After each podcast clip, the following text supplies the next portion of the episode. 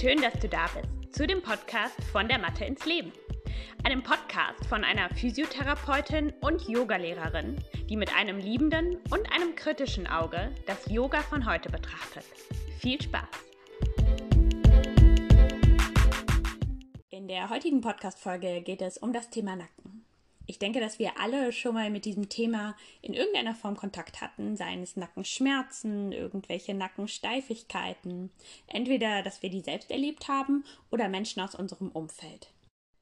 Ich als Physiotherapeutin habe natürlich schon sehr viel Kontakt mit dem Thema gehabt, aber auch als Yogalehrerin habe ich immer wieder von Schülern gehört, dass sie Nackenprobleme haben, besonders wenn es um das Thema Kopfstand geht aber auch in anderen Bereichen. Und da habe ich mich dann irgendwann gefragt, warum haben Schüler, die sehr lange und sehr regelmäßig Yoga üben, trotzdem Nackenbeschwerden? Was fehlt in unserer Yoga-Praxis, um dem entgegenzuwirken?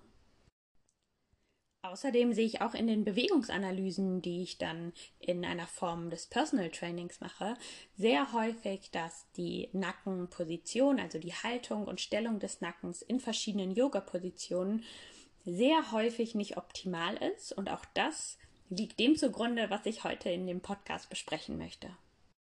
Also beginnen wir mit der ersten Frage. Was braucht unser Nacken eigentlich? Im Endeffekt braucht unser Nacken starke Muskeln.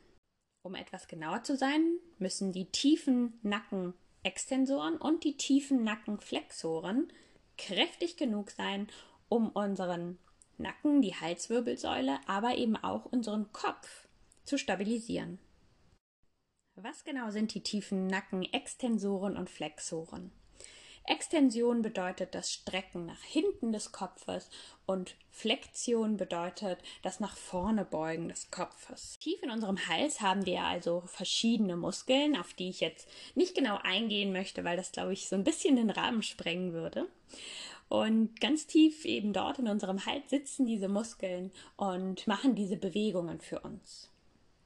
Und sie sind aber nicht nur für tatsächliche Bewegungen, also dynamische Bewegung zuständig, sondern eben auch für die Haltung, für statische Haltung unserer Halswirbelsäule und unseres Kopfes. Ein großer, großer Irrglaube ist es, dass Dehnung Nackenbeschwerden lösen kann, Nackenschmerzen lösen kann. Kurzfristig kann Dehnung ein angenehmes Gefühl bringen. Manchmal ist ja auch so dieser Dehnungsschmerz auch ähm, angenehm. Aber langfristig zeigt jede Studie, dass Dehnung keinen Unterschied macht. Wir können uns so viel dehnen, wie wir möchten. Wenn wir Nackenschmerzen haben, werden diese dadurch nicht besser werden. Was die Studienlage allerdings schon zeigt, und die ist ganz schön eindeutig und es gibt sehr viele verschiedene Studien dazu, ist, dass eben die Kraft der tiefen Nackenextensoren und Flexoren, also dieser Muskelgruppen, entscheidend dafür ist, ob jemand Nackenschmerzen hat oder nicht, beziehungsweise jemand, der Nackenschmerzen hat, der verliert diese Nackenschmerzen dann mit der Zeit, die werden besser, die, die Patienten haben weniger Schmerzen, wenn sie damit beginnen, die Nackenextensoren und Flexoren zu kräftigen. Ein Grund, warum Dehnung nicht nichts bringt, ist, dass diese Verspannungen eben auch durch die fehlende Kraft der Nackenmuskulatur kommen dadurch, dass die Muskulatur einfach überfordert ist und dem, was wir eigentlich brauchen im Alltag, nicht standhalten kann, macht sie irgendwann zu und es fühlt sich einfach an, als wenn alles nur noch fester und verspannt ist. Und das macht unser Körper einfach, um unseren Kopf, das Wichtigste, was wir haben, zu schützen. Kommen wir nochmal zurück zu diesen tiefen Nackenmuskeln. Ich nenne das jetzt mal so, aber ihr wisst, ich meine damit immer die Flexoren und die Extensoren. Was machen diese Muskeln denn genau? Also wenn wir einmal auf die Dynamik eingehen, dann machen die Nackenflexoren eine Anhebung des Kopfes aus der Rückenlage. Das bedeutet, gerne mach das einmal kurz mit, du legst dich auf den Rücken, du ziehst dein Kinn ein bisschen ran in Richtung Brustbein und dann hebst du deinen Kopf als Ganzes vom Boden ab. Dabei kannst du gern die Füße aufstellen, die Arme bleiben abgelegt, alles bleibt am Boden außer dein Kopf, der hebt so ungefähr 5 cm von dem Boden ab. Dabei hält dein Kinn den Zug in Richtung deines Brustbeines, also du möchtest den Nacken ganz lang halten und du möchtest mit deinem Kopf und deinem, deiner Halswirbelsäule parallel zum Boden bleiben. Diese Position hältst du dann für ungefähr 30 Sekunden. In den Studien, die ich vorhin erwähnt habe, ähm, ist ein häufiges Training, dass man dreimal 30 Sekunden diese Position hält. Das hört sich jetzt vielleicht nicht so lang an, aber wenn du das Ganze gerade einmal mitgemacht hast, dann hast du wahrscheinlich gemerkt, dass das gar nicht so ohne ist. Also wenn man das das erste Mal macht, fühlt sich das ähm, ganz schön anstrengend und vor allem auch komisch an. Man hat ein Druckgefühl im Hals und es kann auch gut sein, dass du dein Kinn immer wieder nach hinten fallen lässt, einfach weil du nicht genug Kraft hast, um dein Kinn rangezogen und den Nacken wirklich lang zu halten. Wichtig ist, dabei nicht den Kopf wirklich nach oben anzuheben, sodass du in Richtung deiner Beine gucken kannst, denn dann sind schon wieder andere Muskeln, also mehr die Bauchmuskulatur aktiv. Du möchtest wirklich parallel zum Boden bleiben. Kommen wir zu den Extensoren. Die machen eigentlich genau das Gegenteil. Sie heben deinen Kopf in der genau gleichen Position aus der Bauchlage an. Das ist etwas schwierig umzusetzen, weil der Kopf natürlich, mm, also wenn wir auf dem Boden liegen, dann haben wir da eine Unterlage und dann müssen wir den Kopf schon recht weit nach oben heben, damit eben auch unser gesamtes Gesicht wirklich vom Boden abgehoben ist.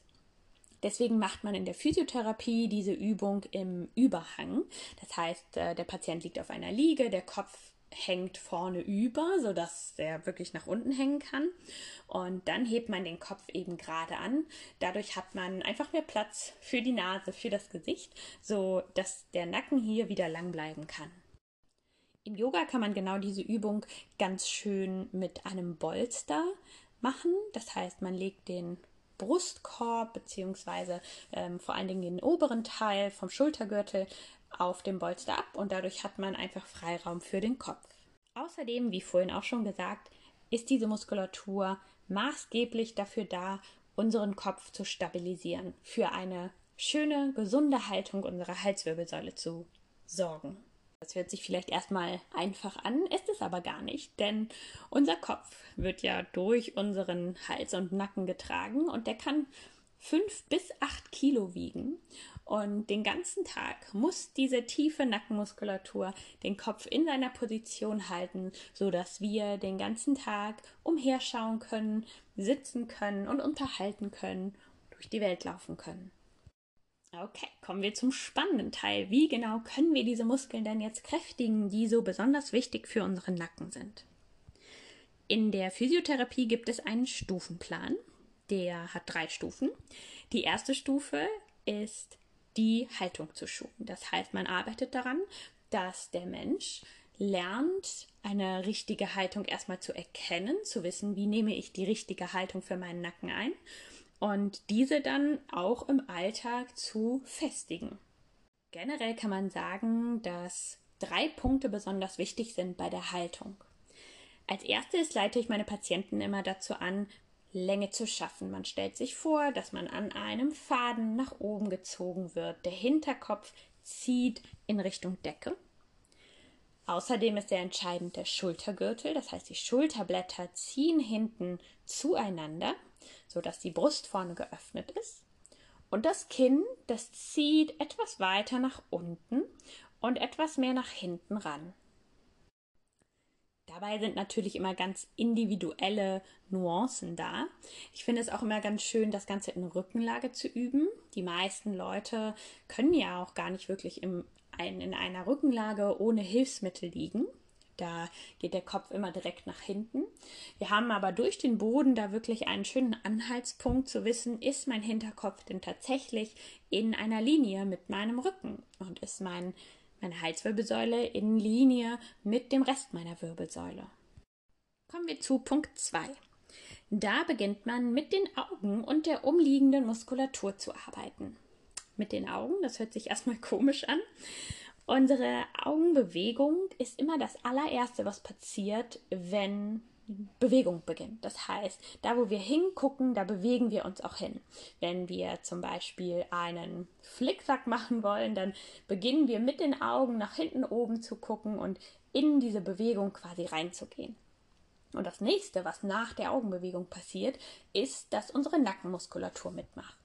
Denn unsere Augen, die sind einfach abhängig von der Nackenmuskulatur, denn diese erhöht natürlich den Radius des Blickes.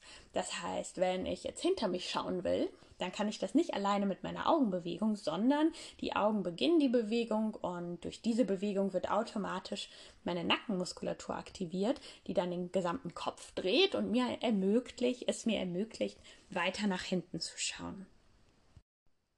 Wenn wir also mit unseren Augen bewegen, das kann zum Beispiel das Bewegen von oben nach unten sein, von links nach rechts, aber auch von rechts oben nach links unten, Diagonalen ziehen, dann werden automatisch unsere Nackenmuskeln aktiviert, ohne dass jetzt tatsächlich eine Bewegung stattfindet.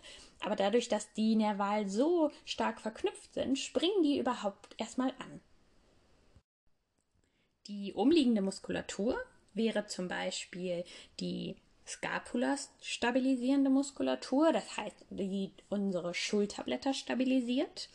Außerdem auch der Trapezius, also so der eigentlich äh, als Nackenmuskel, mein Nacken ist verspannt, so die seitliche Muskulatur, die vom Hals Richtung Schulter zieht.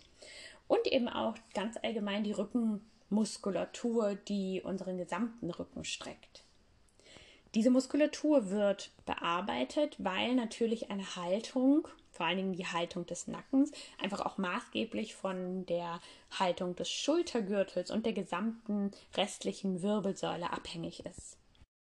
Und dann zu guter Letzt kommen wir zu der tatsächlichen Kräftigung der tiefen Nackenextensoren und Flexoren. Und das macht man im Eigentlichen genau so, wie ich vorhin beschrieben habe, was die eigentlich machen. Das heißt, man legt sich auf den Rücken und man hebt den Kopf nach oben an und hält ihn dreimal für 30 Sekunden. Zum Beispiel, da kann man natürlich erstmal klein anfangen und das Ganze steigern. Und ähm, das Ganze macht man dann eben auch in Bauchlage. Entweder, wie vorhin auch schon beschrieben, in dieser Überhangsituation oder man kann sich das auch zu Hause nachbauen mit einem Bolster oder Kissen. Jetzt wissen wir, was unser Nacken braucht. Und jetzt kommen wir nochmal zurück zum Yoga und überlegen einmal, was fehlt denn beim Yoga? Warum wird diese Muskulatur nicht gekräftigt und, und warum haben trotzdem einige Yogis Nackenschmerzen? Was mir so nach zehn Jahren eigener Praxis und Unterrichten und meinen Bewegungsanalysen vor allem aufgefallen ist, ist, dass die Bewegungsmuster falsch sind. Das heißt, wir haben uns falsche Bewegungsmuster eingeprägt, angeeignet und die üben wir immer und immer wieder in jedem Sonnengruß, in jeder Praxis. Und dadurch fällt es uns ganz schön einfach, die Aktivierung dieser tiefen Nackenmuskulatur zu vermeiden in der Praxis. Nehmen wir mal ein paar Beispiele. Das erste Beispiel, was ich vor allem in den Videos der Bewegungsanalysen sehr, sehr häufig sehe, ist der hängende Kopf im Chaturanga. Dort passiert es ganz oft, dass wenn wir jetzt die Brustwirbelsäule uns angucken, dann auf der Höhe der, also wenn der Hals quasi anfängt, dass dort der Hals nach unten absackt und der Kopf mit. Das ist genau die Arbeit der tiefen Nackenextensoren, den Kopf hier nach oben zu halten, das Kinn ranzuziehen, sodass der Hinterkopf in einer Linie mit der Brustwirbelsäule bleibt. Die Übung, die ich vorhin für die tiefen Nackenextensoren beschrieben habe, kann man natürlich auch einfach in einer Brettposition machen, denn da haben wir quasi direkt einen Überhang. Wir haben nichts unter uns und auch genauso im Chaturanga kann man das wunderbar üben, genau diese Aktivierung und Haltung zu finden, den Hinterkopf nach hinten und oben zu schieben. Ein weiteres Beispiel ist die Cobra. Da finde ich es noch fast ein bisschen wichtiger, denn dort passiert es einfach sehr häufig, dass der Kopf nach hinten geneigt wird. Das heißt, dass die Lordose, die wir in der Halswirbelsäule haben, also dass ähm, quasi eine Rückbeuge, dass die einfach noch verstärkt wird. Und wie wir da zum Beispiel mit arbeiten können, ist, dass wir mit unserem Blick beginnen. Wir schauen nach diagonal vorne und dann ziehen wir auch hier die Kopfkrone wieder in der Verlängerung nach vorne raus. Und das Kinn zieht wieder leicht in Richtung Brustbein und der Hinterkopf schiebt etwas nach hinten. Dadurch schaffen wir uns ganz viel Stabilität und Länge. Jetzt hatten wir zwei Positionen, wo eher die tiefen Nackenextensoren angesprochen werden. Kommen wir einmal in die andere Richtung. Da gibt es tatsächlich gar nicht so viele Übungen. Ähm, eine Übung ist die Tabletop-Position. Das heißt, wir sind auf allen Vieren, aber der Bauch zeigt nach oben zur Decke. Dabei wird ja häufig eingeleitet, dass der Kopf nach hinten unten sinken soll. Das habe ich mir tatsächlich komplett abgewöhnt, beziehungsweise das wird nur gemacht, wenn vorher auch einmal die Aktivität geübt wurde. Das ist vielleicht auch eine Position, woher ihr dieses unangenehme Gefühl kennt, wenn man nämlich in Tabletop das Kinn wirklich ranzieht und den Kopf lang hält. Das ist ganz schön schwierig und das ähm, lässt auch diesen Druck im Hals entstehen, der sich erstmal komisch anfühlt oder man denkt, oh, das kann doch nicht richtig sein. Aber genau das ist die Kraft, die du brauchst und das zeigt dir, dass deine tiefen Nackenflexoren nicht stark genug sind. Eine weitere Position ist zum Beispiel Wild Thing oder Rockstar Position. Das ähm, wird immer wieder unterschiedlich genannt. Ähm, in dieser Position auch lässt man den Kopf wirklich so nach hinten hängen, aber auch dort kann man eine Verbindung schaffen, die Verbindung von deinem Kinn zu deinem Brustbein. Das heißt nicht, dass du den Kopf ganz nah ranziehen musst, aber einfach, dass dort Aktivität in deinem Hals stattfindet und du immer noch die Kontrolle über deinen Kopf hältst.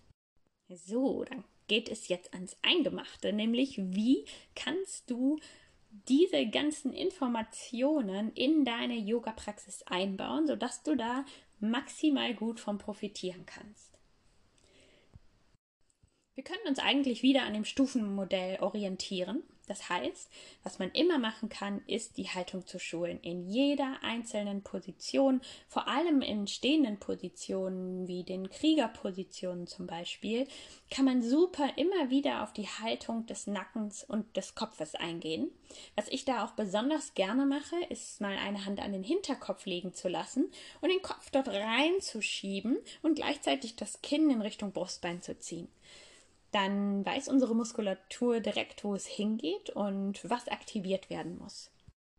Wenn du ein bisschen nackenlastiger übst und das als Fokus hast, dann kannst du natürlich auch mal mit der Augenbewegung spielen. Das heißt, in verschiedenen Positionen deine Augen mitbewegen zu lassen. Zum Beispiel in einer Baumposition ähm, die Augen mal von links nach rechts bewegen zu lassen, von oben nach unten oder in der Diagonalen. Das ist einmal ganz interessant für die Balance, aber es wird dir auch helfen, deinen Nacken zu aktivieren. Dann natürlich ist es immer wichtig, die umliegende Muskulatur zu trainieren, das heißt die Schulterblätter zueinander zu ziehen. Die Heuschrecke ist da eine wunderbare Option, um sowohl die Rückenstrecker als auch die Schulterblätter zu trainieren.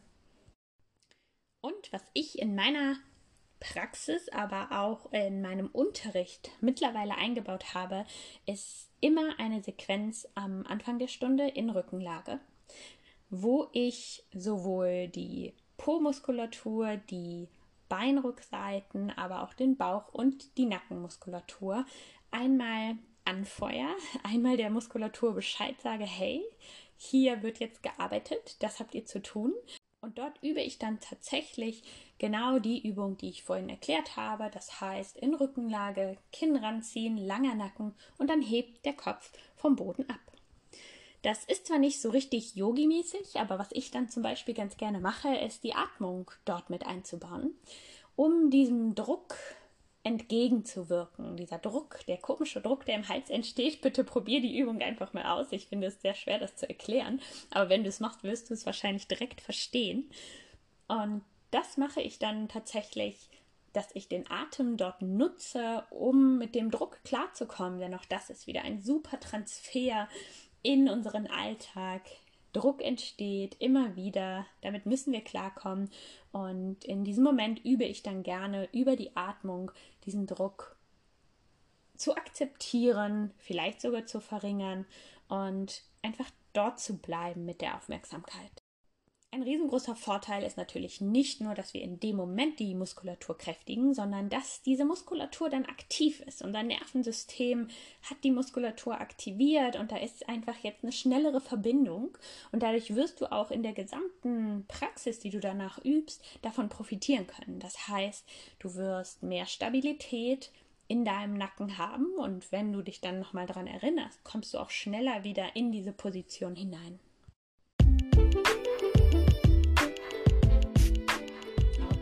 War jetzt mein Wort zum Nacken für heute.